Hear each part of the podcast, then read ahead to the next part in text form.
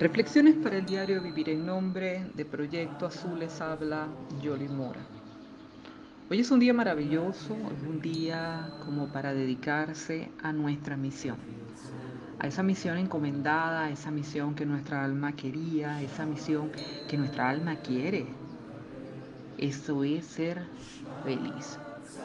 No estoy hablando de encontrar la felicidad, no estoy buscando, no estoy guiando hacia un objetivo específico, sino es ser feliz con lo que soy, ser feliz en donde estoy.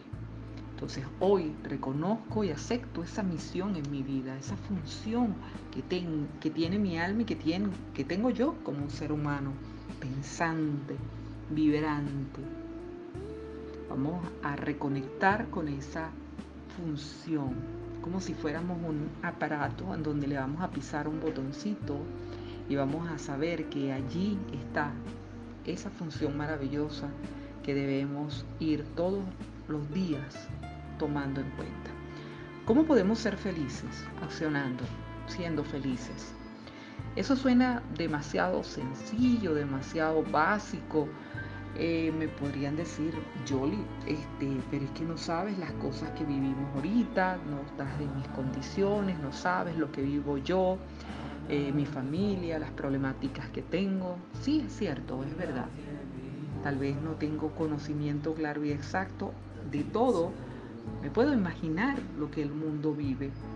No lo vivo yo, no, estoy yo calzando esos zapatos.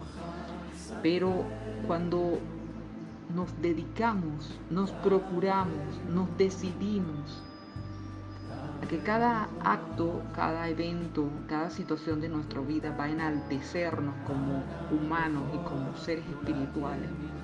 Vamos a ver entonces esas cosas maravillosas que suceden a cada rato y que se llaman milagros y que en otras oportunidades no nos damos la oportunidad. Seamos felices no solo porque es lo que Dios, nuestro Padre Altísimo, quiere, desea, sino para que podamos abandonar ese autoengaño que tenemos marcado en nuestros, desde nuestros ancestros, desde nuestras vidas pasadas, en el allí, en la marca de nuestra piel, que es el sacrificio, ese que tenemos que tener hacia el mundo, hacia las cosas. Hay que tener bien claro qué significa sacrificarse. A veces sacrificio simple y llanamente, existencialismo barato, simplemente es hacerse la víctima de forma constante.